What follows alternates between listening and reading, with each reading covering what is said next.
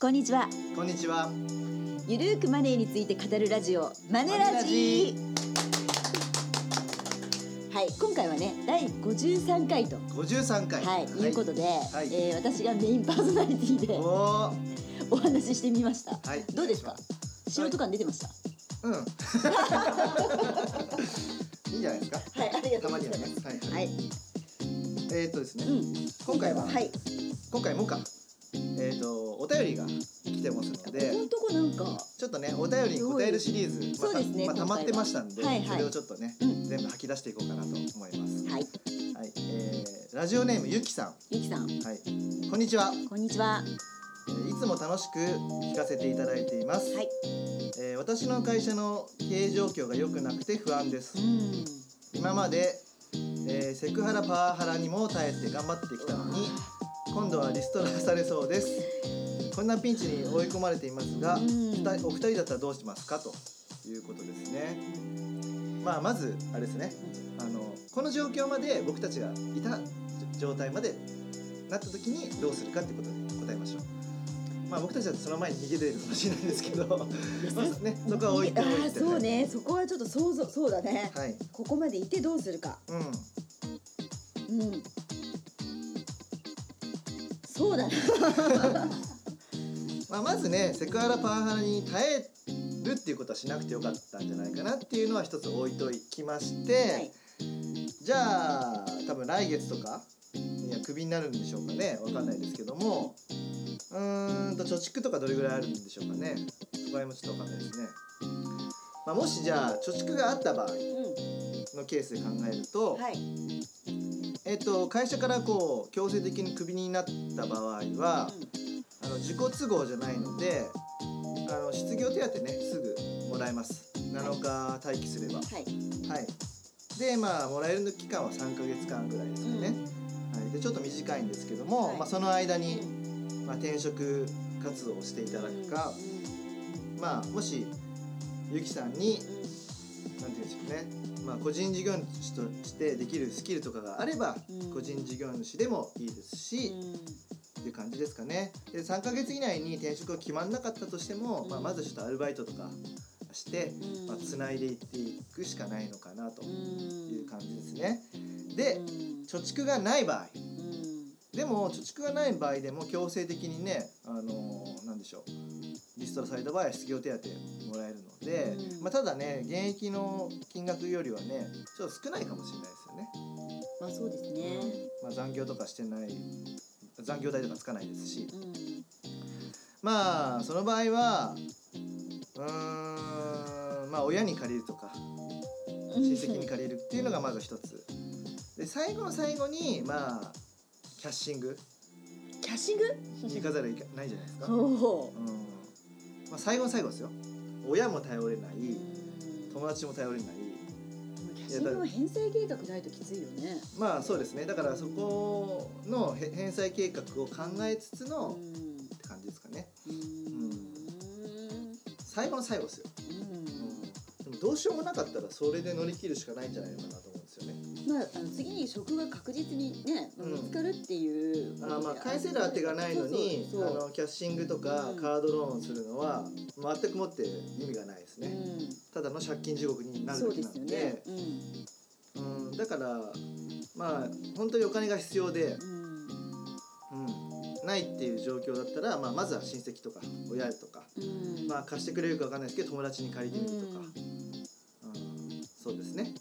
っていうことを考えるやっぱねこういう状況の時にねあの友人関係が育成あのちゃんと醸成されてるかどうか大きいと思っていてと、うん。割とあの転職活動して、まあ、あのきちんと受けて通るっていうパターンもあるとは思うんですがやっぱりあの人の紹介で入れるとかうんうん骨で入れるっていうのって割と大きいんじゃないかなと思うんですよね。なのでは頼れる友人うんがいるかどうか、だ結構そのこういうことになっちゃったんでうんなん。か紹介してもらえる宛先な当てないかなっていうのをこうたくさん言えるかどうかっていうのも大きいかなと。で私だったら多分ね言いまくると思うんですよ。こういう状況になっちゃったんで。なるほどなるほど。なんかこう紹介してもらえないかなとか、うん誰かに言うかな。まあだから一番はまあ、まずはねその今失業手当がもらえるっていうところがあったんで、うん。そこは安心できると思うんですけども。うんで転職活動は、まあ、ハローワークにね行かないといけないんで、まあ、施設友人に仕事ないかっていそうことを聞くと、うんあとは家族とかね、はい、そこが大事ですかね。そうですね。でそれもないっていう場合はもうさっき言ったようもうお話しかないのかなと。でもねキャッシングしてもキャッシングする場合は返せる当てがないと意味がないんで。だから、まあ、現実的なのは、まあ、貯蓄がないんだったらちょっとアルバイトしてでも生活費分をね持っておいて、うん。で一人暮らししてるんだったらちょっと実家に帰るとかね、うん。そういうこともしてあの支出が増えないようにうん。してちょっと充電するとか。私ね充電は結構一つはいいかなと思いますね、うん。どうしてこういうふうなことを受ける例えばパワハラとかを受けてしまっているのかとか、あのなぜこうリストラに遭ってしまっているのかっていうところを一回見つめ直して、うん。でまあそれはさまざまな要因があるとは思うんですけれども、うんうん。まあ充電しつつあの勉強してもいいじゃないですか。うんうんそうですね。うんうんパワさらなるパワーアップっていうところで、うんでおそらくそのパワハラを受けやすい人って自分に自信がない人が多い気がするんですよ。うん、なるほど。あの稼げないんじゃないかな私とかうんっていうところが多いと思うのでやっぱ自信をつける期間としてうんちょっとこう充電期間持ってもいいのかなとも思う。なるほど。うんまあだから今言った通り収入がねうん。ちょっと少なくなるんで、まあただ失業手当はもらえるけど、うん。だから支出を全面的に見直しましょう。一人暮らしだったら実家に戻るとか、うん。うん高いマンションに住んでたんだその安いものにグレードを落とすとかね、したり、うん、服とかももうあんま買えないように買えないと思うんですけども、支出を全面的に落とす。そしてなんとかやりくりできるようにすると。うん。計画を立てることですね。うん。で、まあ、働かないと収入得られないのでうん。何ヶ月以内に働き働くのかとかそういう計画を、まあ、考えると、まあ、冷静になってね考えるっていうことが大事なのかなと。うん。でまあ職が決まってるのに貯蓄がないから乗り切れないんだったら、まあ、多分親は貸してくれると思いますね。親とかね 1ヶ月分のね、うんお金例えばすぐ返すからと。じゃあ親も貸してくれない。で兄弟もいないなくて貸してくれない。じゃあ友達ですねで友達も貸してくれない。最終手段がキャッシングだと思ってください。まあ20万とかね、うん。うん翌月の給与とでから返すとかね。やっぱそういうの聞くとやっぱり貯蓄って大事だね。貯蓄大事ですよ。まあある程度やっぱり三ね生活費の三ヶ月分か一か六ヶ月ぐらいはうん。やっぱりあった方がピンチには乗り切れますね。うん。だからじゃあこういうふうにならないためうんのアドバイスをじゃあこれからしていきましょうか。うん。うん。だからそれはまず貯蓄を用意しておこう。だし、その話せるような親子親子関係とかね。友人関係が必要だよねっていうところ、あとはすぐに転職できるようにあなたにスキルとか能力はあるんですかっていうところだと思うんですよね。う。ん。うん。はい。やっぱね本当にねじゃあねなんでねパワハラ受けるのセクハラ受けるのっていうあ根本的なねところがやっぱ大きいんですよ。ーなるほど。でやっぱよくあのなんか今世間では今ほら何モラハラとか言われてるじゃない？あの男女関係でも、うんうんうん。だからああやってこう圧力をう受けるうんっていうのってなんで受けてしまうのか。で一方で受けない人もいるわけじゃないですか。うんうん。でやっぱそこにはさっきも言ったようにそのもう本当にあの自分への自信とかうん。だっていろいろ言われてもあの別にこの会社辞めたって私どっか行けむるもんとか思ったら、うん。そんなこと言われても言い返せるでしょ。うん。だけどあーなんかやっぱりここね辞めたらもう他ないかもと思うから上司からの圧力いろいろ言われても「はい」ってなるしかないっていうのがあるから根本はそこを解消しないと、うん。違う会社行っても同じかなと思います。そうですね。だからまあ、そっか。その能力とかそういうのも云々よりそセクハラパワハラに耐えるっていうことに頑張るのはいいことじゃないですね。う、うん、うん、あのまあ一緒に働く仲間とか環境っていうのはうん。大事ですうし、ん、まあ、そういうふうになんでしょうね。セクハラパワハラに合わないような人柄になるっていうことも大事ですよね。そうですね。ううん、で女子はね会いやすいんですよ。うん。真面目なことかほど、まあね一なかな生懸命やっかぱり。うん、なかなかね上司とかに同僚に言えないと思うんですけども、うん。まあただなんでしょうね。それをそこを変える環境を変えるっていうことができると。でうん。次の環境に行った時に同じようにならないように自分はどうすればいいかっていうふうな充電期間にねうん、なるといいんじゃないですかね。そうそうですね、うん。じゃないとねあの環境を変えてもまた同じ目にあったらさ、うん。結局はさ、うん。やっぱり何なのってなってしまうと思うんで、なるほどね、うん。まあ、おそらくですけれども自分の意見を言わないとかうん。で自信がないから言えないとかそういうのがセクハラパワハラにつながってるんじゃないかなと思うんですよ。うん。であればうん何か自分の得意なところうをん。見つけて伸ばす、もしくは何もないんだったら何か一つにのめり込んで能力を高める。うん。もうそれしかないと思うんですよ。そう。もうね本当に自信を持つことしかねないんですよねこの防ぐってことって本当に、あのね自分がね得意な仕事わかんないっていう人結構多いんですよね。あの323歳になってもそういう人もいるんですよ、うん。現にね。でも今の仕事をし本気でやってごらんなさいっていう感じなんですよ。そうすると見えてくることがあるんですよね。はい、本がね、うん。あなたという商品を高く売る方法っていうね永井隆久さんっていう方が、はい。この人はね100円のコーラを1000円で売る方法とかで有名な方なうんんですけども、うんうんこの人ねマーケティングで、ね、大ブレイクした人うんうんんなですよね。はいはい。で、まあ、これは「あなたという商品を高く売る方法」というタイトルなんですけども、はい。この人ね最初からマーケティング強かったわけじゃないんですよ。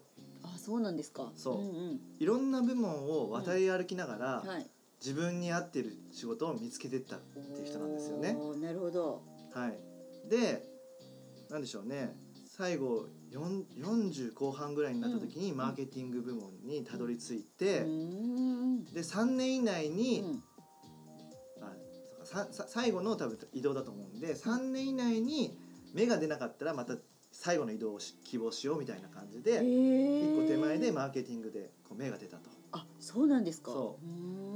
でねどんな仕事も、まあ、3年ぐらいやると見えてくるじゃないですか。自分に向いてるのか,、あまあ、確かに確かにそれはね、ははいい、はい。うん。で、うん。この永井隆久さんの戦略は、うん。競争を避けて好きなことをすると。ああ重要。そう。すごい思います。そうそうそう。う、ん。で今って昔と比べて、うんなんていうんですかね市場市場っていうのはそのマーケットですね、うん。はい。人の好みとかはいはい。が全然バラバラもうすごいこの細かくなってるんですよね、うんうんうん昔は大雑把に分かれてうんうんたんですよ、うんうん買い物もデパートとかでよかったじゃないですか、はいはいはい。今は通販とかスーパーとかいろいろあるじゃないですか。ね人のランクもいろいろあるしね。うん。であのーまあ松屋は松屋もあるか。松屋とかってうん。調味料いっぱいないですかあ確かに。人の好みあるから調味料たくさん出して合わせてるようなラーメン屋とかも多いじゃないですか、はいはい。そんな感じで細分化してきてるのなでるほどね。誰もいないような場所でうん。自分が好きなことをやるっていうことを見つけてねうん。うんそういった見つけ方で自分の得意分野を見つけてもいいんじゃないかな、なるほど。それは本当にいい話ですね。そうなんですよ、うんうん。で自分がね得意なところがわからないっていう人も結構多いと思うんです。多いと思います。はい、でもね、うん。ちょっとやってみてほしいんですよ。そういうなるほど。でぜひね、うん。今日今紹介した「あなたという商品を高く売る方法」うん。これすごいいい方本な本なので、うん。ぜひね、うん。あの読んでちょっとね自分のことを見つめ直してほしいなと。ああいいですね。うん。た戦わずして勝つって、ね、聞いたことあると思うんですけども、はい。これをまさに体現してるような人ですからいいよ。もう私まさにもう戦わずして勝ちたい。それが本当重要だと思います。そうそうそうそう、ね。うん。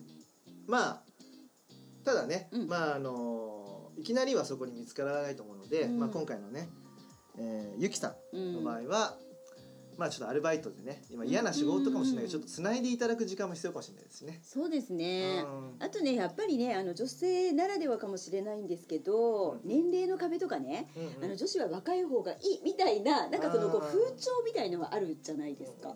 あとは女性だからとかやっぱそのね年齢の壁みたいなものをあの女子は知らず知らずのうちに感じて生きてる方が多いと思うんですね。うんでまあ今はちょっと違うと思うんですけど私たちの時代なんかはもううん30歳過ぎたらおばちゃんみたいなね、うん扱いになって、うんあの派遣会社の派遣の仕事とかも一気になくなるみたいな時代だったんですねうな。るほど。でも今はこれから人口全体が減っていく中であの労働力って多分あの女性の労働力もどんどんどんどん活用していこうって方向になると思うので、うんまあ、昔ほどあんま年齢ってそんなに言われなくなるんじゃないかなとそれも個人的にも期待しているところではあるんですけれども、なのであのゆきさんねうん。あのあんま年齢とかそういうのにもとらわれずに、うん。本当にやりたいなと思うことを見つけてほしいですね。そうですね。うん。うん。本当に、でまあうん。いいんですよ人が何をが。自分がねこうやるって決めたらうん。得意分野にすればいいんですから、うん。あのねままたちょっとねたびたび出てくるんですけどヒカキンの話をします。ヒカキンはねね。最初スーパーの店員だったんですからスーパー店員か YouTube ですか店店員かアルバイトか、うん。で品出しでどうやって見せたら買ってくれるかっていうのを経験してるからこそそれが YouTuber として生きてるっていう。なるほどね。永井さんが書いたんですよ記事をね。だからではないかと。なるほど。だからうん。ヒカキンはうん YouTube の中でうん。商品を紹介する動画結構上げてるんですけあどもどうやったら面白く見せられるかっていうのを常に研究してやってる人なんですよね。確かにあの人の商品紹介面白いよね。そうそうそう。確かに、そうなんですよ。んうんっていう感じで今やってることって何かに活かせるのあいいことで言った。だからうんね、まあ、うん。くだらない単純作業だなと思わずに、うん。どうやったら効率的にできるんだろう楽しめるんだろううん。みんな他の人でもうまくできるようになるんだろうって考えてうん。うんそういう仕組みを作るだけでもいいじゃないですか。確かにね。どこで活かせるかわかんないしね。そうなんですよね。うんこの永井さんはね IBM の方なんですけども、へー。IBM の出身の方なんであすけども、はいはい、あの IBM はね結構面白くて、うん、まあ、何やってる会社か分かります？IBM ですよあの、はい。コンピューターの仕事。そうそうそう、んん。そうなんですよ、なんですけども、なんかねコールセンターのコンサルティングもやってたりするんですよ。はい、IBM そうなんですよ。あそうなんですか。だから意外な感じしますね。コールセンターってうん。なんかやっぱなんでしょうね。いつでもた発売早く対応するってことを求められるじゃないですか、はいはい。うんうんうん。でも人間にやるのって結構限界がありますよ、はいはい、うん。だからそれをうまく、うん、なんていうんですかねあのススムーズにやるような方法をうん IBM っていうのは常々考えて考えて考えてきたんですよ。うん。で自分が悩んでいた課題とかものをうん。解決する施策を持ってるから、それを売ってるんですよ。なるほど。すごいですよね。だから発想の転換なんですよね。なるほど。そう。自分がやっているこの悩みを解決したこの方法って他の人にも応用できるんじゃないか。とか。確かに、単純作業だとしてもうん。みんなが単純作業で嫌だなと思ってるだろうからうん。これを解決する方法で売ろうとか。ああなるほど。そうなんですよね。まあ意外に課題ってさみんな思ってることって結構一緒だったりするよね、うん、一緒ですよ。お。悩みって。そうそうそうそうそう。なるほど。うん。うんうん。まあそんな感じでね、うんうん。ピンチに追い込まれていますが2人だとどうしますかということですけども、うん。まあ僕たちはまずは家族とか友達をた頼ったり、そうですね。私は多分人脈を一番うん。うん、頼るかな。そうですね。うん。まああとは仕事がなくなってもね貯蓄はあるので、うん。とか投資もやってますんでん。しのげるとは思うんですけど。だからまあなんでしょうね。もうこの状態になってからどうですどうしますかって言われてるので答えようがなかなかね、うん。あのまあ、最後はキャッシングとかいう話になっちゃったんですけど それをね困る前にもっとねできる方ことはあると思うんですよ。まあね、うん。あの本来はね。そう。うん。ちゃんと人脈を作っておくとかう、ん。お金自身に働いてもらうとか、うん。ちゃんと能力スキルを上げとくとか、うん。好きな仕事を見つけておくとかう、ん。そういうことをねまだ間に合うの間に合うと思いますのでこれからね、うん。やっていってほしいなと思います、間に合わないことはないんですよね。うん今大事だと思ったこの瞬間がスタートなんで、うん。遅くないんですよ、それが出口さんでしょライそうで元ライターす。もうね 年齢が何歳であろうが関係ないですよ。若くても年齢が高くてもうん。一緒です、たとえ50歳であろうと60歳であろうとうん。10歳であろうと20歳であろうとスタートラインは一緒ですから、うん。はい、ぜひね、うん。そんなところをね意識してまあ乗り切っていってほしいですね、うんぜひね本当に楽しく生きてほしいですよね。まあ、まずはね、うん。あの自分がリストラに合わなかったとしても会社をね転職するのは必要な気がしますね、うんうん。そんな環境で働いてても楽しくないでしょうし、うん。うんでやっぱり本当にね自分を一回見つめ直してみてほしい。そうですよね。う、ん。うん。そういった機会を、はい。はい、設けていただくのがいいのかなと思いますね。はい。はい、どうでしょうか？さんどうですか？っていう感じで。うん。うんまああの楽しく聞いていただいているということですので、はい。まあぜひねあのうん自分の自分ごと化していただきたいなと。うんうん。行動動してくださいと。いうことですね。はい。はい。というわけではい。高山和恵と頼口大輝がお送りしました。またね。See you